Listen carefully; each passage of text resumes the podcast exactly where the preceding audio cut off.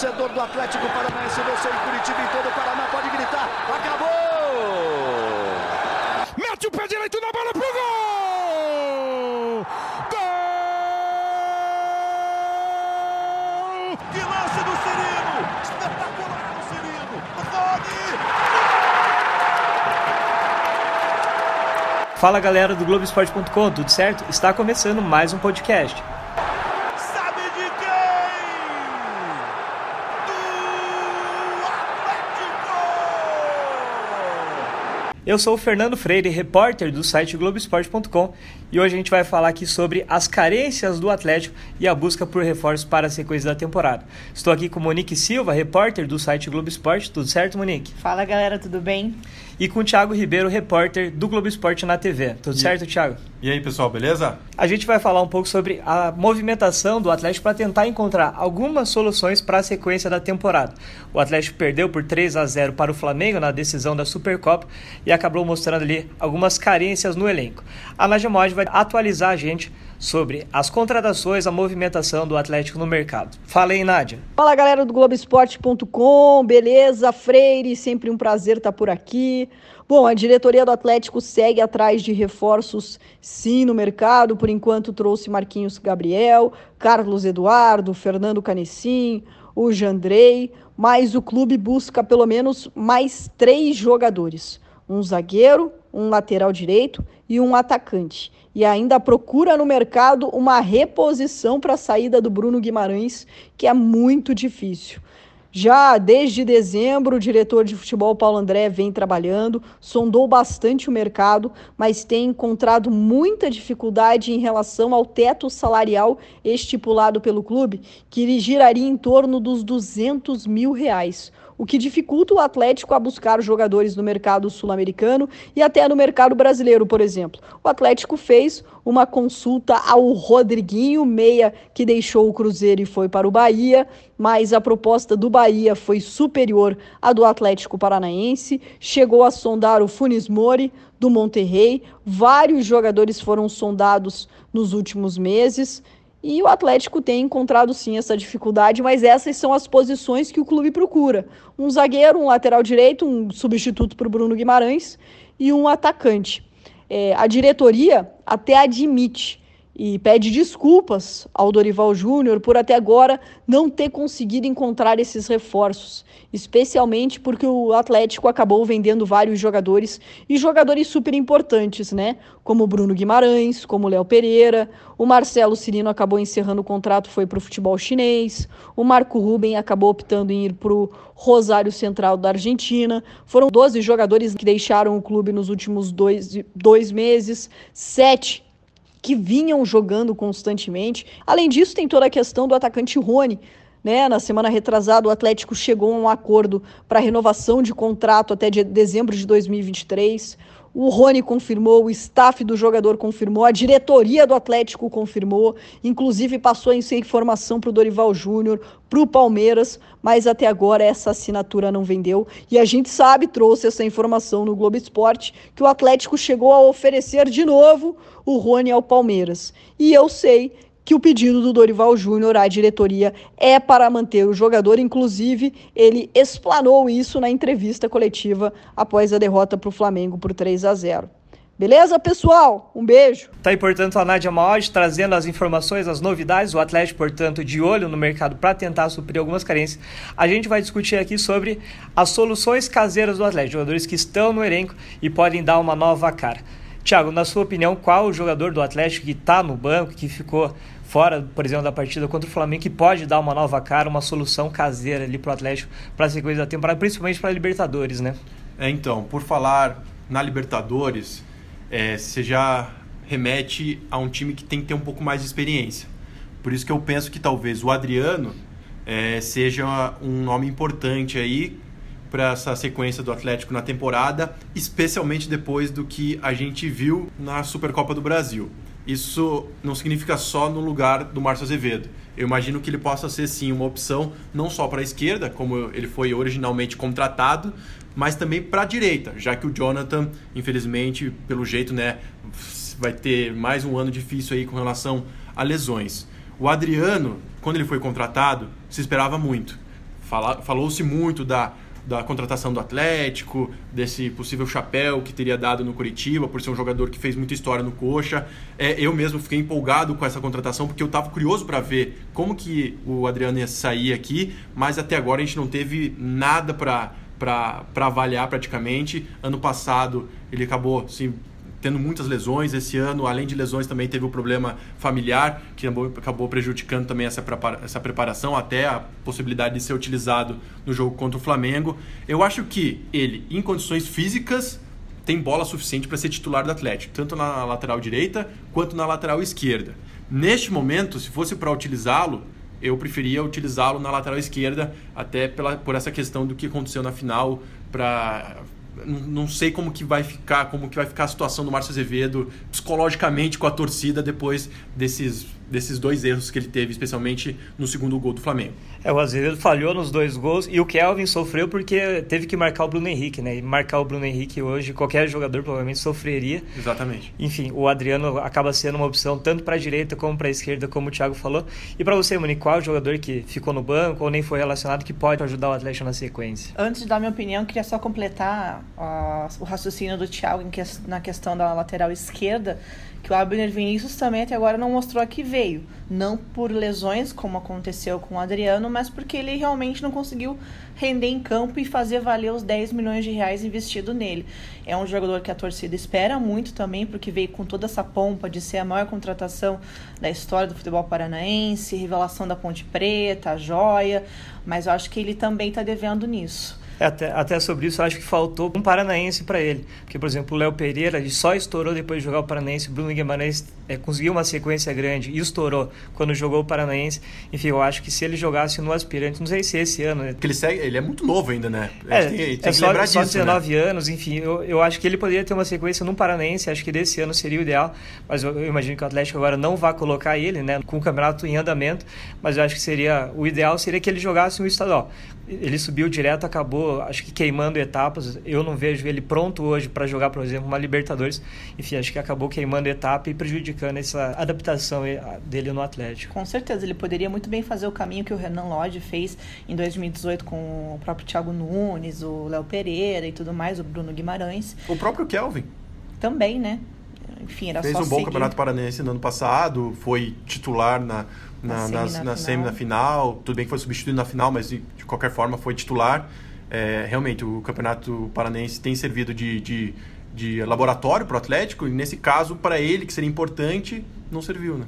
E ainda mais que no, no o time de aspirantes sofre na lateral, né? O Atlético está improvisando o Jaders, que é um bom jogador, acaba se queimando no Paranense, então o Abner Vinícius, se jogasse o Paranense, seria bom para ele e para o time do Atlético também. Com certeza. Na minha opinião, um jogador que tem espaço nesse time que ficou no banco contra o Flamengo é o Bambu. É, visto que o Lucas Halter foi mal nesse jogo contra o Flamengo, falhou nos, dos gols, é, inseguro talvez, e eu gosto do jogador, um jogador muito talentoso, de potencial, mas eu acho que neste momento o Bambu seria o titular na zaga com o Thiago Heleno. A gente citou Bambu, Abner Vinícius, Adriano. Tem outros jogadores que ficaram no banco, como o Fernando Canezinho, que entrou no segundo tempo, deu uma nova cara ali, ajudou um pouco no meio-campo. O Carlos Eduardo, que ex-Palmeiras ainda não teve uma sequência tão grande aqui no Atlético. O Bissoli, que começou a, a pré-temporada como titular e acabou virando reserva, mas entrou no segundo tempo, meteu bola na trave, enfim, entrou bem. Desses jogadores aí, vocês destacariam algum? É, eu destacaria o Guilherme Bissoli e eu cheguei a uma conclusão que nesse time do Atlético, às vezes é melhor você jogar com um centroavante não confiável do que você jogar sem o centroavante. Uhum. É, porque ele é não confiável? Porque ele ainda é muito novo, não, a gente não sabe exatamente o que, que, ele pode render. Mas pelo, pelo que a gente viu no torneio de verão, lá na Argentina, pelo jogo que a gente viu até um pouquinho do Paraná, e especialmente o segundo tempo contra o Flamengo, jogar com o centroavante, quem seja ele o Bissoli ou um outro jogador que de fato seja centroavante de origem, é melhor do que você jogar com meia armador ou com ponta de jogando de falso 9. Pelo menos a gente teve essa experiência. É claro que a gente tem que deixar muito claro de que esse foi o jogo contra o Flamengo, só o melhor time do Brasil do ano passado, tem tudo para ser o melhor time desse ano. Se o Flamengo deu trabalho para o Liverpool, por que, que não ia dar trabalho para esse time do Atlético tem informação? Então a gente também não pode é, achar que está tudo errado no Atlético também e usar usar esse jogo contra o Flamengo como um parâmetro é, final, assim, para a gente tomar todas as. tirar todas as conclusões. É claro que tem que ponderar muita coisa. Mas acho que esse fato de jogar sem centroavante deu para ver que nesse esquema do Atlético não funciona, pelo menos na minha visão. É, o Marquinhos Gabriel até quebrou um galho, né? As poucas bolas que chegaram, ele conseguiu produzir alguma coisa, mas ficou claro que, que não é a posição dele. Monique, desses jogadores que a gente citou ali, Canezinho, Carlos Eduardo, Bissoli, você acha que tem algum que, que pode resolver o Atlético na sequência? Eu concordo com o Thiago em relação ao Bissoli, até porque o Dorival gosta muito dele, então me surpreendeu ele até não começar jogando, porque ele vinha com esse histórico de ser o titular com o Dorival nesses jogos anteriores. É, realmente é muito jovem, tem muito ainda a desenvolver, faz pouco tempo que ele está no Atlético, né? Mas enfim, eu acho que com certeza o Atlético está mais acostumado a jogar com o centroavante, desde Pablo, desde Marco Ruben. Então o, o Atlético já está adaptado a ter esse homem de referência, né? Enfim. É, eu cito o Canezinho, que eu acho que ele poderia fazer uma função melhor do que o Marquinhos Gabriel estava fazendo, apesar de que eu acho que o Marquinhos Gabriel é o homem da bola parada do Atlético, é ele que cobra falta, ele que cobra escanteio, ele estava muito bem até então com essa função, mas eu também daria uma chance para o Canezinho que ele mostrou, deu passe para o Nicão contra o Boca, enfim, eu acho que ele pode render um pouco mais nessa função de armador, não de falso 9, nem mais adiantado, na função de, de meio campo mesmo. Agora voltando à, posição de centroavante, o Pedrinho, que está no aspirante, já fez seis gols. Ele falou que quer subir para o time principal. Vocês acham que ele tem espaço no time principal ou o ideal é que ele termine o Paranaense e faça todo esse processo antes? Eu acho que tem espaço e está pedindo muito passagem, né? O Dorival colocou ele no segundo tempo contra o Paraná Clube. E eu, acho ele, eu vejo ele hoje, por exemplo, no mesmo nível que o Vitinho. Eu não sei se é a opinião de vocês, mas a minha é essa que eu vejo ele no mesmo nível mesmo. Então, se o Vitinho tem oportunidade, por que, que o Pedrinho não pode ter? É, eu, é. eu acho que o Pedrinho está até mais avançado, porque o Pedrinho eu vejo ele como mais completo. Acho que o, o Vitinho ele dribla bem, tem velocidade, mas não tem muito a finalização ainda. O Pedrinho já está avançado nesse quesito. É um jogador que tem o drible, tem a velocidade e já tem uma finalização até melhor do que o Vitinho. E ele estava jogando de, no Paranense de falso 9 muitas vezes, né, Freire? Alguns jogos que você fez. É, no, no Paranense a maioria foi de falso 9, jogando como, mais como referência ali na frente. No, no principal ele já tinha jogado pelos lados, ou seja, ele tem essa versatilidade. No Paranense ele está mostrando que está se adaptando muito bem a essa função de centroavante. É, se, for, se a gente for comparar né, com o Vitinho, é, a única coisa acho que difere os, os, dois jogadores é que o Vitinho teve mais oportunidades de jogar Campeonato Brasileiro da Série A. Mas quando o Vitinho teve a oportunidade de jogar o Campeonato Paranaense, não teve o destaque que o Pedrinho está tendo, né? Então dá para ver que ele realmente é um jogador diferente, tem muita bola e acho que para o suficiente para jogar no time principal do Atlético. Só não sei se eu escalaria ele como como falso 9, até porque não sei se ele tem o perfil assim realmente para jogar uma, um Campeonato Brasileiro da Série A, um, uma Libertadores como falso 9, um jogador tão novo que nem acho ele tão grande assim, que eu ainda tenho uma visão um pouco do, do do, do camisa 9, ou ele tem que ser um cara grande, forte, ou ele tem que ser um cara experiente e muito técnico, como era o Marco Ruben, né? Muito um posicionamento absurdo. É, enfim, é, eu acho que ele tem chance, eu acho que deve começar a ser utilizado, especialmente depois que acabar o Campeonato Paranaense. Eu acho que, é, assim como o Atlético tem promovido os jogadores da, dos, dos, dos aspirantes nessas últimas temporadas, eu acho que vai vir naturalmente. Talvez pela necessidade, talvez ela, ele antecipe um pouco esse processo. Vamos ouvir então o que o Pedrinho disse sobre esse sonho de jogar no time principal do Atlético. Sim, eu creio que passo a passo a gente chega lá e estou fazendo um bom trabalho. Espero que o pessoal possa estar vendo com carinho e contar comigo na Libertadores, que é um sonho meu jogar na Libertadores. O próximo jogo do Atlético, então, é contra o Cascavel CR. O Atlético normalmente usa os aspirantes no Paranense, mas o Dorival é que vai comandar, o time vai ser o titular, para que os titulares tenham ritmo de jogo, faça o último teste ali antes da Libertadores. Você acha que tem que fazer alguns testes ou tem que dar uma sequência, tentar manter a base da equipe? Eu voltaria com o Bissoli titular. É, com relação ao Marquinhos Gabriel, eu, já, eu acho que ele rende melhor aberto só que o azar dele, que aberto no Atlético, tem o Rony e o Nicão, que são titulares absolutos, não tem como tirá-los. Só que ao mesmo tempo, é, o Marquinhos Gabriel eu acho que é o jogador favorito do Dorival. É, jogou com ele, né? Jogou com ele, tanto é que o transformou no camisa 9, no falso 9, justamente para tê-lo como titular. Então, eu acho difícil tirá-lo. Então, não sei quem que eu tiraria desse time para colocar o, o, o Bissoli. O Bissoli. Porque na minha visão, eu tiraria o Marquinhos Gabriel, se você for ver. mas eu não sei se o Dorival tiraria o Marquinhos. Só que se você for. Você não vai tirar o Nicão, você não vai tirar o Rony também, se o Rony continuar. Vai sobrar quem? Léo Stadini? Não sei se ele abriria a mão também do Léo Cittadini. Sobra pro Eric, se for. Vai sobrar pro Eric. Só que daí o que, que, aconteceria? O Léo Cittadini teria que jogar como segundo volante? Será que eu, eu embora eu, go, eu goste dessa ideia, não sei se ele tem treinado assim. Eu acho que até ele seria um jogador que se aproximaria mais das características do Bruno Guimarães, né? Por ter uma qualidade melhor no passe.